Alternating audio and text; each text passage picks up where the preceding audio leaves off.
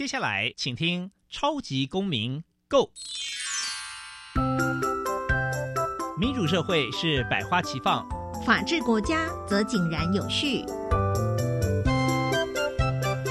用心沟通，相互理解，以理思辨，相互辩论。欢迎收听《超级公民 Go》。各位听众朋友，大家好，欢迎再次收听《超级公民购》。《超级公民购》是由教育部所委托，由国立教育广播电台以及财团法人民间公民与法治教育基金会联合制播。我是节目的主持人苏格格苏明祥。本期金会以民主基础系列以及公民行动方案系列两大出版品为中心，培育未来的公民具备法律价值以及思辨能力，期待下一代有能力来积极参与并关心民主社会的运作。此外，基金会也关心辅导管教的议题，发表了许多的出版品。每年固定举办全国公民行动方案竞赛，并举办教师研习工作坊，希望与社会各界合作，推广人权法治教育。接下来进入小小公民庭看厅，小小公民庭看厅。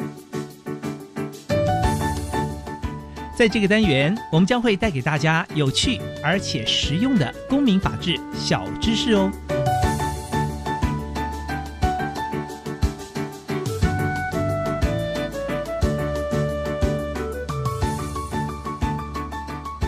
民主基础系列丛书各学龄阶段均包含权威、隐私、责任与正义等四个核心主题。本基金会目前已经出版了儿童版、少年版、公民版等等不同学龄阶段的教材。在儿童版的绘本的认识隐私。借由生动活泼的构图与轻松有趣的故事，带领儿童探讨以及思考隐私在日常生活中所呈现的形态与内涵，介绍隐私在现代法治社会中的几项重要原则观念，共同思考法治教育的隐私概念在家庭、学校及生活里的可能应用方式。接下来进入公民咖啡馆。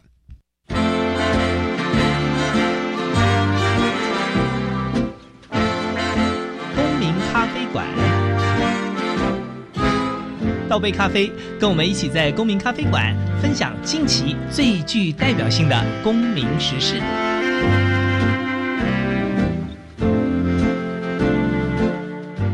各位听众朋友，大家好，欢迎再次收听《超级公民购》。那我们这个礼拜呢，很荣幸哦，再次邀请到这个台东县立大王国中的现任的校长王忠新校长，掌声欢迎校长。听众朋友，大家好。那校长啊，这个其实上个礼拜有来到我们节目当中了。那这个礼拜是不是再跟我们听众朋友简单的介绍一下自己，这个当初是怎么样会这个走上教育的这条路呢？我我自己本身大学是学习法律的，对，然后呃学成之后，觉得自己的性向不在这个地方，然后对教学工作还蛮有兴趣的，所以就去修完学士后的教育学分班。嗯，然后之后也顺利的考上老师。那除了担任教职之外，也一直都在兼任行政工作上面都有涉猎。嗯，所以其实我，呃，学校一般的四个处室、教训总府这四个处室，我也带都有阅历。所以其实对于学校行政大致上的工作，都有一定程度的了解。对，那。呃，我目前在县立大王国中担任校长，那这个是我第二任的校长。嗯，对。其实我小时候也也也是先读法律系哦，但是后来也慢慢发现自己的志向，哎，比较是往教育哦，大众传播方面。其实我们在做这个电台也是一种教育啦，是大众的教育。那校长您是直接到了基层的教育哦，然后在国中这边哦来这个。孕育我们下一代哦，那这个的的这个人格的养成啊，法治的观念等等。那上个礼拜其实校长就跟我们分享哦，在民国一百年开始，他就开始来了解我们基金会的一个民主基础系列教材。那也跟跟大家分分享说，这个里面的很多的观念哦，包含这个权威啊、隐私啊、责任啊、正义啊，其实跟学生的生活、跟老师的这个班级管理，或者说学生的参与学校的事务哦。都非常的息息相关哦，那也包含说这群孩子透过这些案例，在课程当中去运作，其实他们的创造力、他们的辩论的能力、他们的这个潜力是超乎我们大人的想象哦，所以他就大力的这个跟大家来推荐哦这一套教材。那我记得上一集呢，这个我们校长有跟大家分享说这个。哦正义的这个概念，诶，是如何在学校的校规当中去运作？就是说，学生违规啦，诶，如何透过匡正正义，然后一路一路的带他去思考，诶，要如何改变自己的行为？诶，我也想要请教一下校长哦，因为这套教材它其实有权威、隐私、责任、正义。那依照依依照您的这个经验，您觉得这四个主题有没有教学上的顺序，或者说比较适合哪一个年级的孩子来上？嗯。其实学校一开始在决定把这个教材列入课程计划的时候，我们觉得这四个单元似乎没有授课先后顺序的限制。那一开始的规划，我们是七年级先上权威。为什么会先上权威？呃，其实我们有一个现象啊，就是我们觉得，呃，国小的孩子毕业了，升到国中来。它有一些常规哈，是需要我们更多要求的，特别是上课钟响进到教室这件事情。所以，其实学务人员或者是我们的值周老师，常常在报告的时候都会提醒学生要注意到，你们要注意到终身权威，终身权威。那所以，权威这件事情好像大家朗朗上口，那我们也觉得好像有必要让孩子先知道什么是权威哈，所以就把。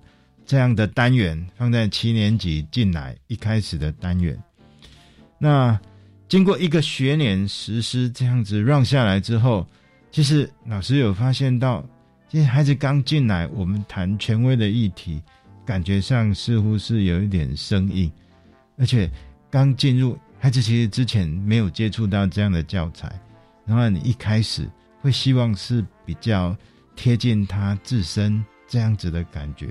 去做教材顺序的处理，那其实也发生了一件有趣的事情哈。那学校在前一阵子，我们有整修了学校的厕所，那那个厕所，我们自己觉得盖的美轮美奂，孩子们应该很喜欢去上厕所才对。嗯。可是我就发现到，其实有一群孩子，他们就刻意绕远路，绕到另外一头厕所去。那我就很好奇的问他们说。为什么？为什么舍近救远，要走那么远的路去上厕所？这样不会不方便吗？然后他们就告诉我说：“呃，那栋厕所它是在二楼，一共有三层楼。那其实，在旁边的一个天桥，他们觉得在那个天桥是可以窥探到他们如厕的状况。那所以他们觉得在那边上厕所好像不太好。嗯，然后。或许有的同学开玩笑会偷看，嗯，那呃，其实我们后来总务人员有到实际现场去做测试，其实真的是看不到了，嗯，但是因为那个窗户的位置，小孩子就有一点恐惧，他觉得他是不是会曝光啊之类的事情。那其实从这件小事上面，我们就发现到，呃，孩子他们关注的议题，通常比较切身的事物，嗯，会比较容易关注。哦，那这样子其实跟我们自己个人隐私是有关系的，嗯，所以其实后来我们就把授课的单元做一些调整，嗯，像七年级的孩子进来，我们就先让他上隐私的课程，嗯哼，然后再接触到其他的单元啊，先从隐私开始，是。啊，然后接触到权威，接触到责任，是，最后再来接触到有关正义的议题。是那为什么正义的议题会把它摆到最后？其实这有一部分是根据老师授课经验的回馈，因为其实他们在备课的时候，他们就发现到正义的议题有一些概念对他们来说是有点困难的。嗯，对，而且其实他有时候跟一些处理事情的模式、传统处理事情的模式不是那么样的雷同。嗯，所以他们觉得这个部分。可能期待孩子有一些生活经验或者智力的发展程度到一定的程度之后，再来谈这样子的问题。嗯所以后来才把正义这样的议题规划到八年级的最后一个学期来实施。是那个正义，因为它里面有匡正正义、程序正义，它感觉有点像审判程序哈，刑事诉讼法。所以那个对于一般孩子们而言，好像真的比较。就是遥远一点。对，但是你说隐私哇，他他们最喜欢的，对 对不对？不喜欢爸爸看我的手机哈，然后上厕所等等哦。对对，所以就先从孩子们最有感的部分开始上，从隐私哦，然后再来是权威，因为呃班上的班规啦、校规啦，哦，父母亲的角色、老师的权威的职位、班长的权威职位，这个也是很比较具体的。然后接着才慢慢谈到说，哎，其实有一些责任，到最后是抽象的正义哦。所以他这个是有，就是校校长的建议是先隐私，再权威，再责任，再正义。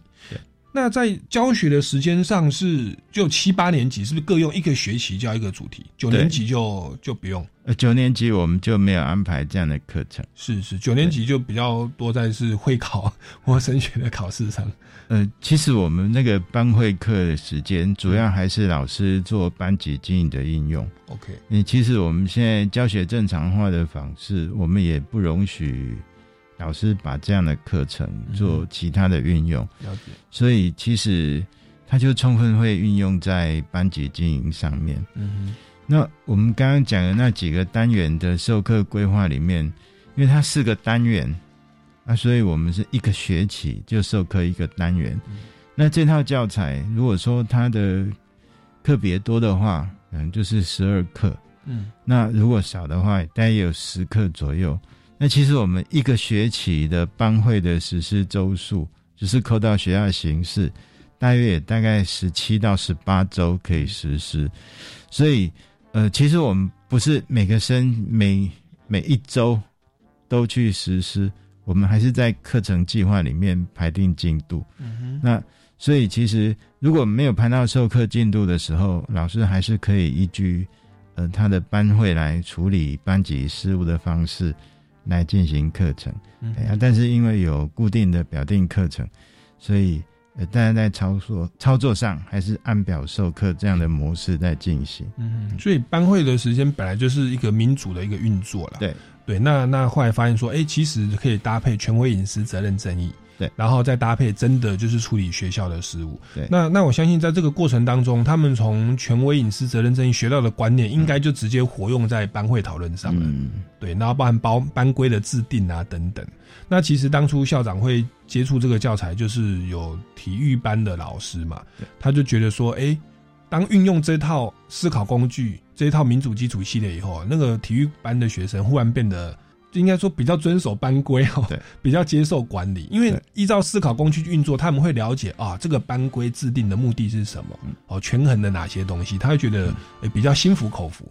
对。其实我们在实际授课的时候也发现到一个现象啊，就是当我们一直在告诉孩子的时候，那个东西、那个意见都是来自于别人，不是他自己本身思考所得的结果。可是实施这套教材之后，他才真正知道什么叫做设身处地，因为他去深入那个问题，所以他其实有些孩子的反应就是，啊，大人怎么讲，他没有真正的内化。但是这个课程实施之后，就真的有这样的问题。其实我们在谈隐私这样的课程的时候，我们其实就有讲到，其实每一个人对隐私的感受跟保护的程度是不一样的。不论你是相同文化、不同文化，也不论区域大小，每一个人对隐私的需求都有所不同。所以有些议题，孩子觉得没有什么，这件事情是一件小事啊。就是孩子天气热，衣服就脱了，哎，他觉得那没有什么，嗯对啊，你不喜欢看，你不要看就好了。嗯可是有的就很不能接受这样，因为他觉得他的身体，他不希望人家看，类似像这样子的现象。可是上过这个单元之后，小孩子就会去觉察说：“哦，原来不是我认为这样子。”对，那之后是比较可以容易导引出尊重跟包容这样的态度出来。是。那在这一些教材的运作，刚刚聊的其实都是隐私的部分嘛。那我们有权威隐私、责任正义。那我想请问一下，像其他像在别的部分，比如说责任的部分，对，那您在这个整个教学的过程哦，或有有没有一些案例也可以跟大家来分享？嗯，呃，我记得上个学期我到班上去授课，我上到的那个单元是那个责任的选择。那其实他故事的背景当然是一个地区的议员，嗯，那那一区呃有意思要新建呃青少年矫正的中途教育机构，嗯，那当地的居民就反对，因为他们认为这样子会影响他们的生活。那这个选区的议员就很为难，因为他自己本身是觉得是应该是要设立这样的机构，嗯，来帮助青少年，让他们迷途知返，嗯，但是他又不得不考虑，当他支持这样的提案的时候，当地的选民可能会对他所产生的一些观感，那直白的说，就会影响到他未后未来的选举生涯。那我们在跟我在跟孩子进行这个课程的时候，其实我有忽略掉说，啊，让孩子想说，如果你是这个议员的话，你会做怎么决定？你会根据什么样的资讯来做决定？我们切换到另外一个角度是，孩子们能不能理解那样子的状况？所以在一开始的讨论过程，小孩子就可以很具体的说出来，那样的教养机构设置在那个地区。可能会造成怎么样怎么样的影响，现在就可以条列出来。然后，其实接下来我是希望他们提出一些想法，就说：那你觉得，因为这些事就不要设置吗？那有一些地方是没有这样的影响吗？那孩子们就会去意识到说，其实很难。你只要有人住的地方，它就会发生这样的问题。所以，比较核心的讨论是希望孩子们针对。可以实施的方案，提出具体的建议。那简单的分了几个组别，每一个小组其实都提出来很有创意的想法。嗯，那我一直记得一个很有趣的答案，就是孩子们说：“这很简单啊，就把那个保护的机构盖在警察局的旁边。”对，那这样子他们也会知道说：“哎，旁边有警察。”他们也不敢乱来。那相对的，万一如果真的当地的居民有什么样的影响，嗯，他们可以适时的得到保护，这样子。嗯啊，不过我是有跟孩子去分享这个答案啊，就是说，我们为什么要去设置这些青少年的照顾的机构？啊，其实孩子们大概也知道，说其实就是要帮助他们。那我想说，当我们一方面要帮助他，可是我们又在他身上做了记号，要。那这样子，你觉得对他的帮助程度是大是小？那其实孩子们也可以接受这样的讯息啊。所以其实当天这个答案，我之所以记得，是我觉得它有趣，而且有跟孩子做一些澄清。但是我并没有把答案锁死。嗯，那其他孩子有建设性的说法，他们认为说居民的疑虑，这个答案还不少，存在于他们不知道。实际的状况，嗯，所以他们提出来的方案是，应该要跟当地的居民做充分的说明，嗯，然后甚至有的孩子还建议说，这样的养护机构内部应该有什么措施，甚至于软体的方面，他们应该有充足的辅导机制，可以帮助这些青少年来改善他们的行为，嗯。啊，然后透过一些管理来改善当地居民的看法。那我会觉得，可能孩子们上课如果听的时候居多，我们如果没有让他有机会这样子来阐述他自己的意见，我们可能不太容易发现到，原来孩子对于这些事情的看法，嗯，是这么样的让我们惊叹。是对啊，其实透过这样的课程的实施，我自己有一个很深刻的感受，其实。我们要对孩子有信心，然后对他们也要有期许。那有一些事情，其实就是认识的不够充足，才容易造成误解。对。那我们在教育的过程当中，如果让孩子能够知道更多的讯息，甚至于就所知的讯息去做辩证、去做思考，其实对他们价值观的养成是有一定的帮助的。嗯哼，嗯哼。其实我听到还蛮感动的，因为其其实像我自己，哎，我这样讲自己的住的地方哦，我们那个区全会的 Line 的群组哦，有时候在讨论公共的议题哦，我都觉得啊好像没有那个校长您的学生讨论的这么周延。然后包含说我们有时候在网络上哦，一些公共议题的的这个粉丝专业，他们在里面讨论的东西，我觉得可能。有时候流于情绪，流于酸民，流于只考虑到自己的部分，可是却少了这个一般公民该有的素质。那我我我去观察上面留言人，其实比较多是大人，然后反而是像校长你提到的说，这这些这群孩子们，我们从小给他这种民主的观念，然后他可以很周延的去思考，而且能够去包容，然后去了解不同的意见，然后去呃这个提出很多更好的解决方案。你你如果再去对照我们目前有时候网络的一些一些文化，或者是我们就是生活周遭邻居哈，在讨论一些公共事务，其实你会发现，其实真的是有落差的。哦。对，那也也可以证明说，其实这一套教材它所呃教育出来的孩子，其实我相信未来等他们变成区权人的时候，就是就是我们社区的房屋所有权人，他们在讨论公共议题的时候，或成为公民政治人物哦。在讨论公共议题的时候，就不会那么的一个武断啊，因为我我们导致我们这个年代的大人，很多时候是被就是很习惯说就是一个标准答案，不容妥协，哦，立场鲜明。那那那其实那个东西，你看小时候那样的教育，长大以后我们的思想其实是比较。不尊重别人的，可是当我们在国中的时候，就给他这种周延的思考、理性的思辨，然后多元的包容跟尊重。我们不一定有标准的答案，不一定有标准的答案，就是说不一定你是对的，不一定别人是错的。那我觉得这种东西对于未来整个社会的和谐哦，然后多元包容的社会，其实都是非常有帮助、很正面的。嗯嗯，对。好，那我们就先进一段音乐，我们休息一下，待会回来节目的现场再来请教一下王中心校长哦，这个哦有关民主教育的相关议题。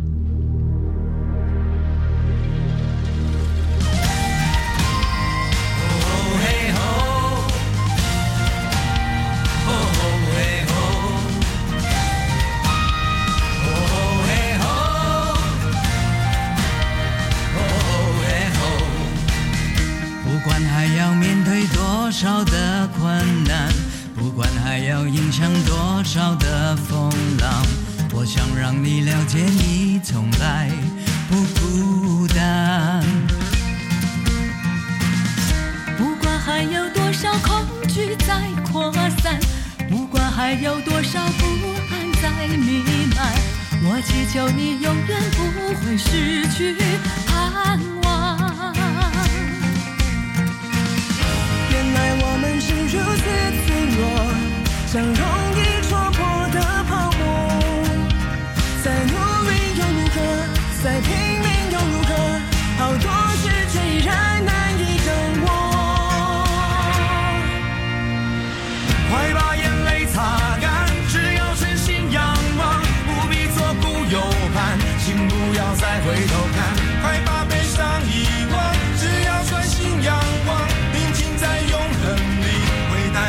真平安。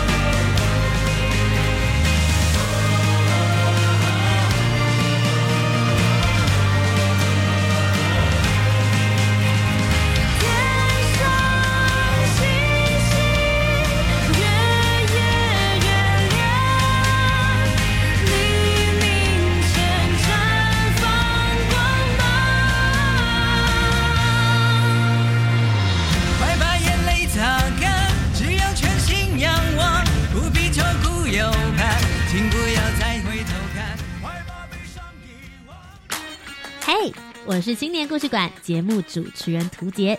三月三十中午十二点，在教育广播电台生动全世界 Facebook 粉丝专业为你直播专访正声机器人有限公司的创办人蔡申恩。青年如何创业？什么是青年署的 U Star 创新创业计划？现场直播回复你的疑问。三月三十中午十二点到十二点四十，教育广播电台脸书见。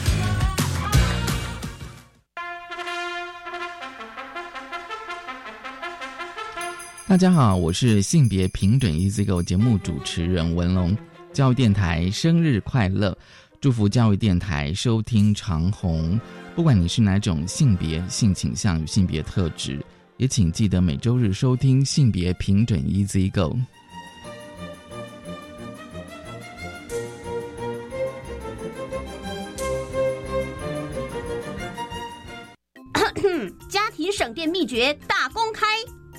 清洁保效率，家电保养不能少。冰箱冷气选一级，换灯要选 LED。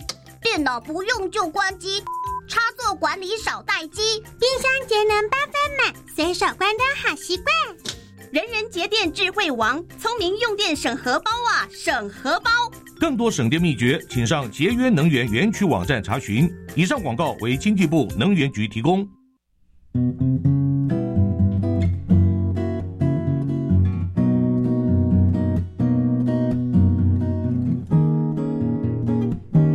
我是苏命苏米恩，你现在收听的是教育电台。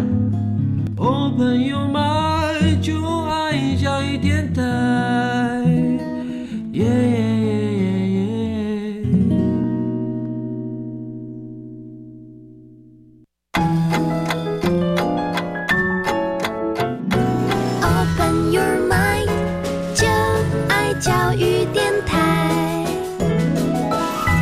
众朋友，大家好，欢迎回来《超级公民购》。那我们今天呢，这个邀请到的是台东县立大王国中的校长哦，王忠新校长。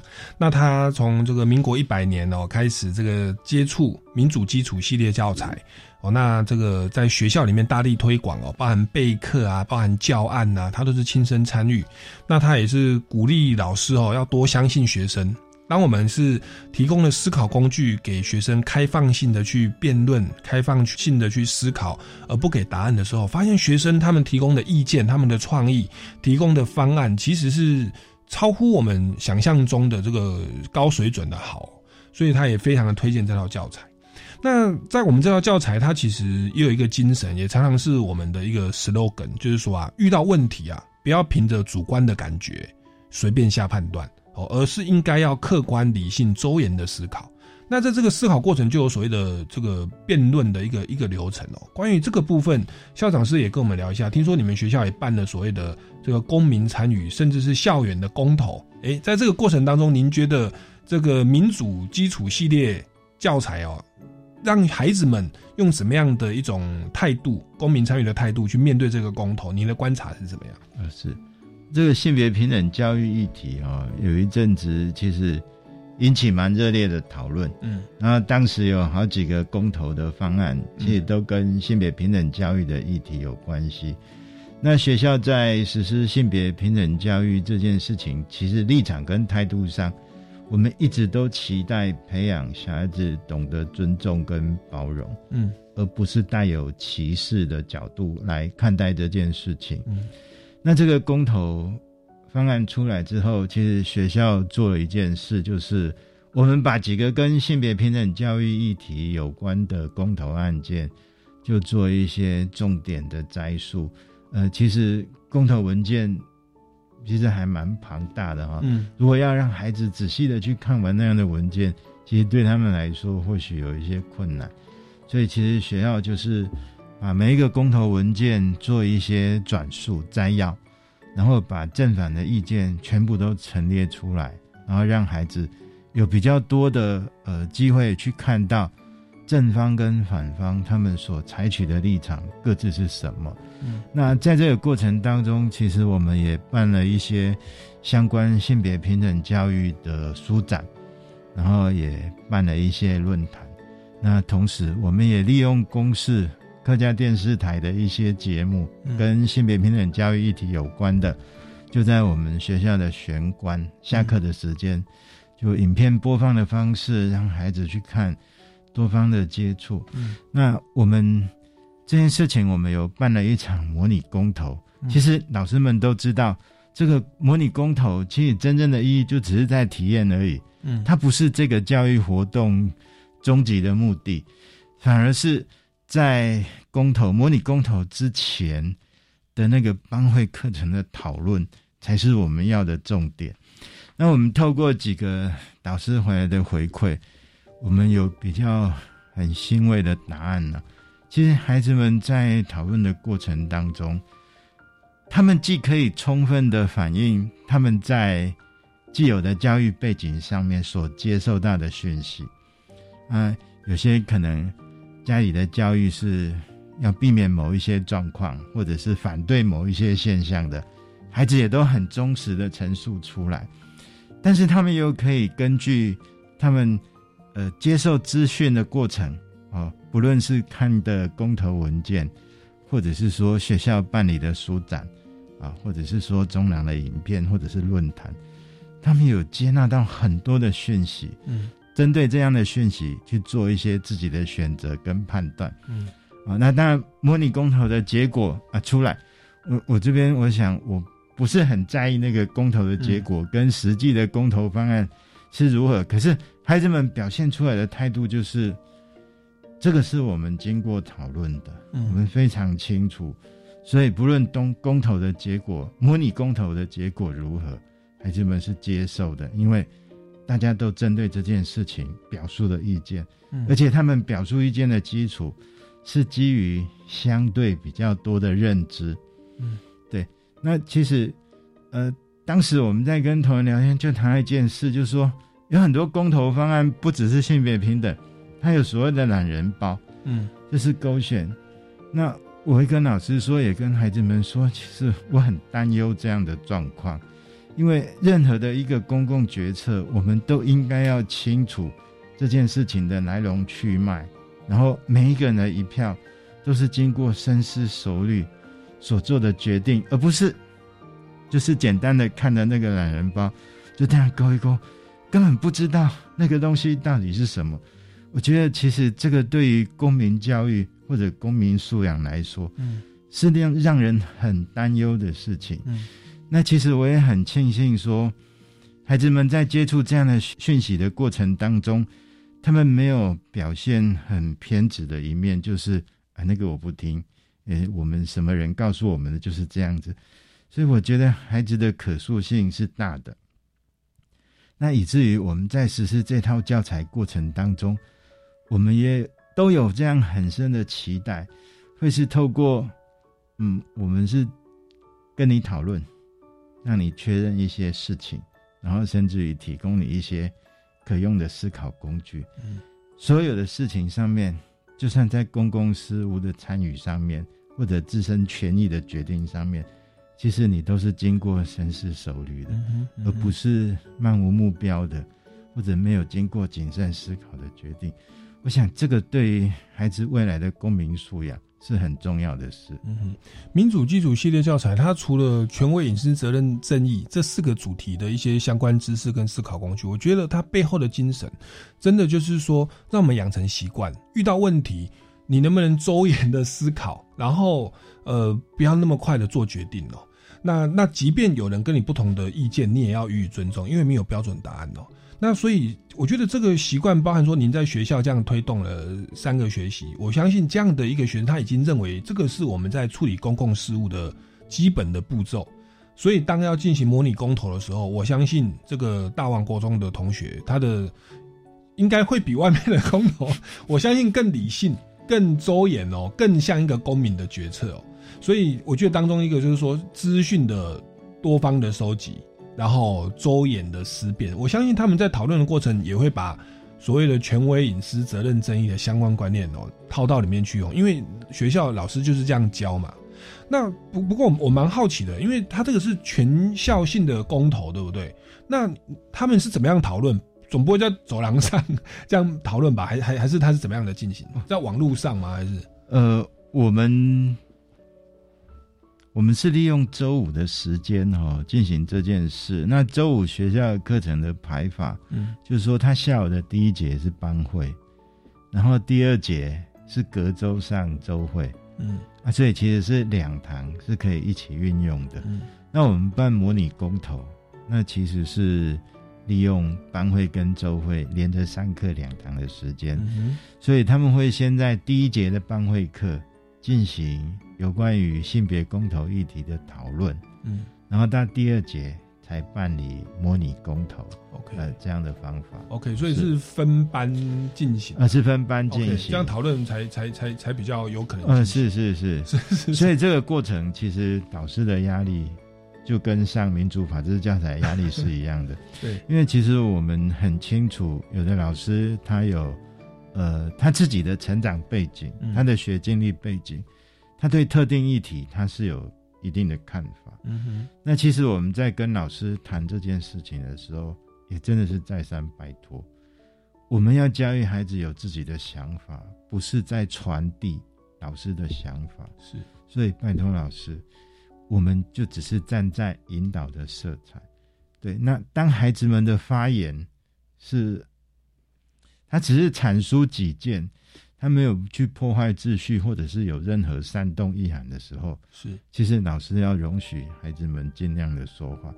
啊，其实那地方的孩子，我们真的是蛮乖的，对。他们还是针对事情具体在讨论，所以我得到的回馈是，孩子在这个议题，就他们所接触到有关性别平等教育的议题，能够充分的表示自己的意见跟看法，而且很可贵的是，呃，赞成跟反对的都有人说，而且言之成理，是我觉得这是非常好的现象。嗯哼嗯，好，这个是这个呃公共参与哦，有关性平教育哦，在学校的实际运作方式。那我们就发现说，长期以来民主基础系列的这个思辨的辩论的哈的这种理性的能力，已经落实在他们的生活当中的。那其实我也相信说，在有关性别平等的教育，因为我们没有谈得很具体啦，我相信很多都会会跟权威隐私责任争议有关，包含说这个同性婚姻啊，要入民法还是要用专法。到底要不要同意？其实这个都跟至少跟权威就是有关的。那包含说婚姻它是一个利益，那是只有异性恋才可以有，还是说同性恋我们也要有？那我们要不要分配这个婚姻的利益？因为它有财产的嘛，有身份的嘛的保障哦，等等相关的的的的，然后这个避免婚外情哦 的的的这些利益法律保障在。那我们要如何去分配哦？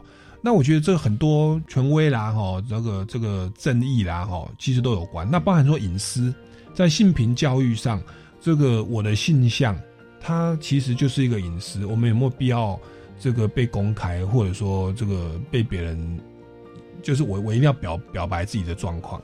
那那这个就牵涉到有隐私的好处跟坏处。那所以它当中其实可以讨论的范围非常的非常的广泛。但是无论如何。因为我们长期就是大王国中，它长期是透过呃民主基础系列的教材在运作。那当学生面对这种公共议题的时候，他就可以把这个思考工具全部拿来讨论。你就会发现他的讨论内容真的是言之成理哦，到甚至在我们一般的这个大人哦的这个公民的素质之上哦。所以我想，我想这就是法治教育的目的哦。哦，那我们基金会这个就是提供了这样的一个教材，希望呃也希望呃各方哦都可以大力的来这个宣广、推广跟支持。那也说过，我们基金会其实针对这套教材也有拍了一系列的网络影片，叫做“思辨的智慧”哦。只要各位听众朋友上网哦，搜寻“思辨”哦，思考辨别哦，思考辨别思辨的智慧，就可以看到一些呃透过戏剧的方式哦。以校园的主题以及这个公民的议题哦来当案例哦，那它实际运作的过程哦，或许可以成为呃老师在课堂上运作的一个参考。好，那我们先进一段音乐哦，待会再回来节目现场继续访问王忠新校长。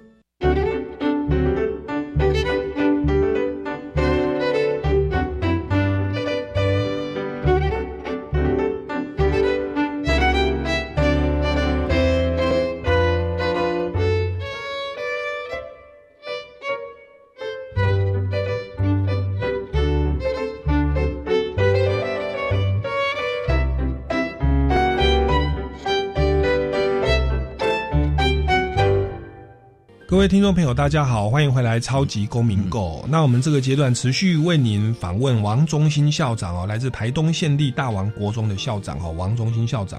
那他刚刚跟我们聊到这个呃民主基础系列的教材哦，对于学生在进行公民参与的态度，可以看到明显的成效。当他们在办这个学校的模拟公投，针对于性别教育平等哦。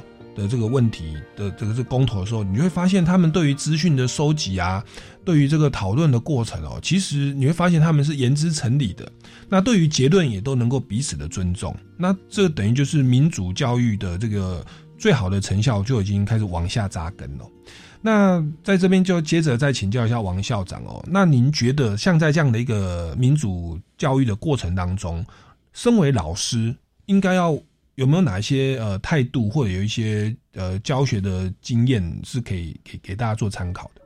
是呃，其实从我自己的成长经验来看，哈，有很多事情其实最后都沦为口号了，嗯，大部分都沦为口号。就像我们在念书的时候，就常常听到多元尊重啊，要听不同的声音啊。可是其实我们在课堂上有一些风景，就是。可能老师讲了一件事情，然后他就是这样子。嗯，那我们也没有太多机会去表示自己的看法，或者是说针对我们接触到的讯息去做一些讨论啊、检证，就是说了就是这样子。那其实我们念书的时候，像我们年代大家就比较乖啦，唯唯诺诺。可是当时毕竟是风气是比较保守的。对对。那讯息相对也不是那么样的流通迅速，可是我们到现今，我们老师要实施这样的民主法治教育，我们其实都已经很清楚的意识到，说现在的资讯已经不一样了，而且山西产品其实孩子的讯息取得是无远佛界，但是令人担忧的是，其实那么多的讯息。他有时候不一定是帮孩子去厘清一些概念，反而是制造他们的混淆。是，那与其让他们继续这样子混淆下去，我们担任老师有没有机会带领着孩子去讨论一些切身的议题，然后建立一些比较好的概念、比较好的价值观？我觉得那个是我对老师的一些期许的。那举例来说，其实学校的老师在一起。备课的时候，我们有比较多的时间，反而是关注在教学的方法上。而这个教学方法上存在一个很大的原则，就是老师可能要适度放掉他之前相应程序的一些看法跟见解。就是说，我们讨论的事情，其实老师心里面已经有了价值判断。我们不是要影响老师的价值判断，但是我们期许的是。老师应该先把他的价值判断搁在一边，然后让孩子针对我们所要讨论的议题，然后去进行讨论。那在这样的意识之下，其实我们讨论过一些做法。那其中有一个我常跟老师们建议，就是我很担心孩子接触这样的讯息是单方面而且闭锁的，啊，因为其实我们大家都。有些话题我们都会更喜欢，就是同温层的概念呐。嗯，我们可能听到的都是同样的讯息，我们比较没有机会去听另外一种声音，甚至于刻意的忽略掉另外一种声音。嗯，所以其实我就跟老师在谈说，我们有没有可能就是想办法让孩子错字的方式，就什么错字？比如说一个议题有正反两方，那我们让孩子充分说的时候，就说好，现在你正反方要错字。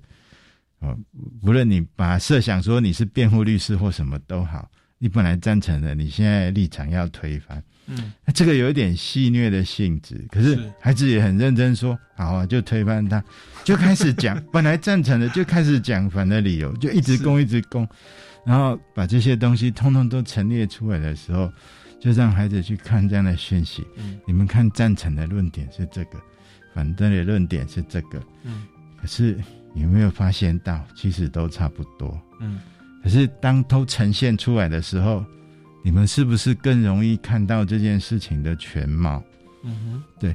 那其实要做这件事情，呃，表面上看没有什么难，可是老师真的要先放掉一些东西，嗯，他才有可能去引导学生。然后再来一个很重要的事情是，其实我也一直在跟老师谈这件事情。呃，我们要评论孩子的发表的内容要很谨慎，嗯，对，那特别是带有标准答案色彩这样子的评论，其实我觉得要避免。特别是我们在上法治教材这样的课程，那我像我在上一期我也提到过，就是其实孩子的观点可能跟呃教材上面有提到，或者是一般我们认为的不太相同。但是如果他能够言之成理，而这个道理是确实是可以说得过去的，其实我们是可以听。嗯，对，那不一定急着要去驳斥那个小孩子的意见。我就说，其实这个课程，呃，我们当然最好的目标是每一堂课都可以达到我们既定的教学目标。可是，如果说孩子要到那个层次，还需要努力，还需要长时间课程的铺陈，那至少至少，我们要让他学习说道理这件事情。他要先能够说出一个理。嗯，哦，那慢慢慢慢的，我们才可以进入说，哎，这个道理能不能成立？我们能不能辩证？嗯，但如果一开始他刚学的要说道理的时候，你就把他挡住了，那其实我也不要跟你说理了。我知道什么，我觉得是什么，我就是什么。其实那个是无助于他的沟通，跟那种思辨态度的养成。是是，对啊，所以其实我们在做这套教材备课的时候。除了教材本身教学方法，那其实也谈到了很多我们对于老师上这门课的期许。嗯，那其实这这中间的核心概念，就是希望我们是成为孩子的引导者，嗯，而不是一步一步的完全按照教师手册，嗯来指导他。那我们一直在朝这个方向努力。那我们也建议说，其实学校要推广这套教材。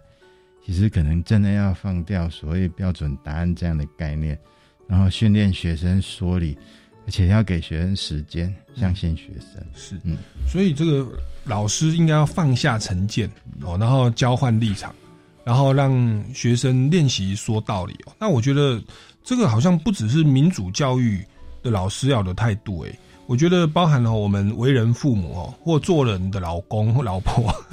哦，有时候那个家事哦，这个真的是完全不同的立场，还有亲子的沟通。我觉得这个我们可以说当成你刚校长刚刚说戏虐的游戏，其实我们可以把它在生活当中，你就真的你就完全就当成是玩游戏了，你就放下自己的立场。我现在我变成女朋友，或我变老婆，或我今天我就是变小孩。我们现在在玩一个十五分钟的立场交换游戏，试着从小朋友的角度，试着从跟你争吵的另一半的角度哈，来来来完全的来来来做思考。那我相信，当你这样的一个沟通过程，再去思考过程，你会看到原本你看不到的东西。嗯，对。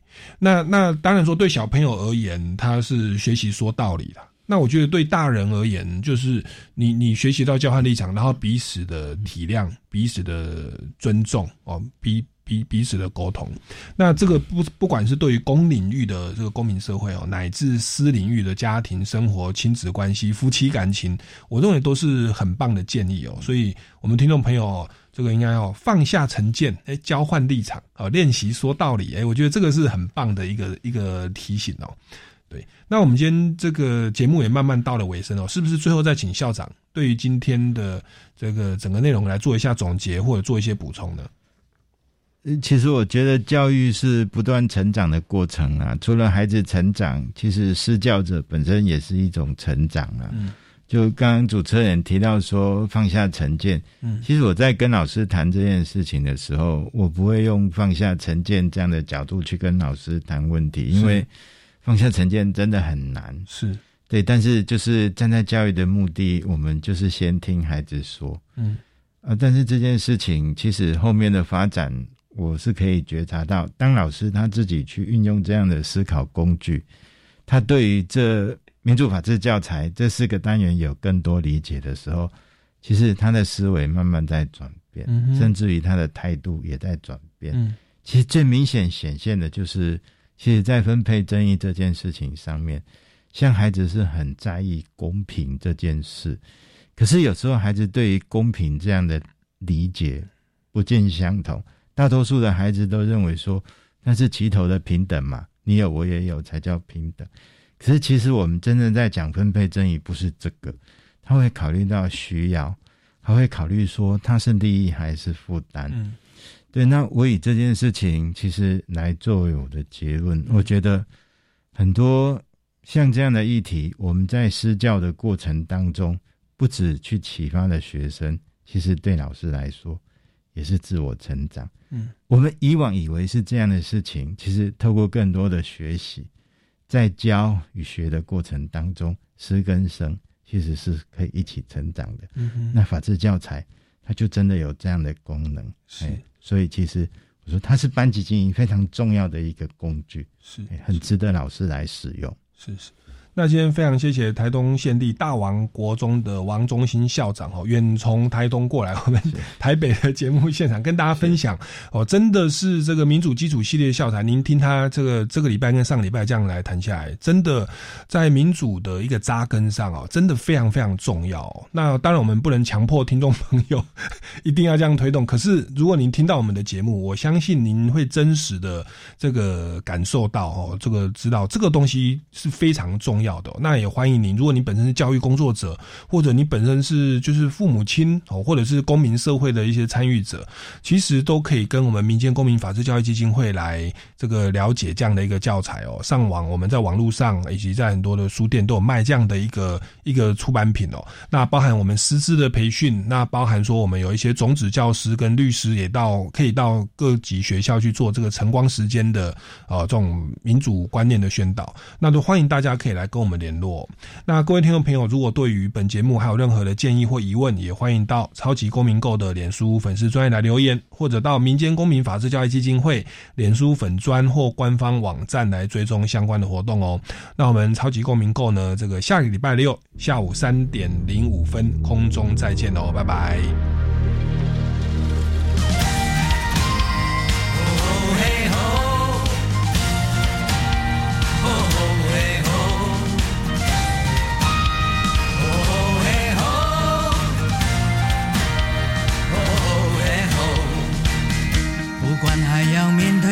多少的困难，不管还要迎向多少的风浪，我想让你了解，你从来不孤单。不管还有多少恐惧在扩散，不管还有多少不安在弥漫，我祈求你永远不会失去盼望。我们是如此脆弱，像容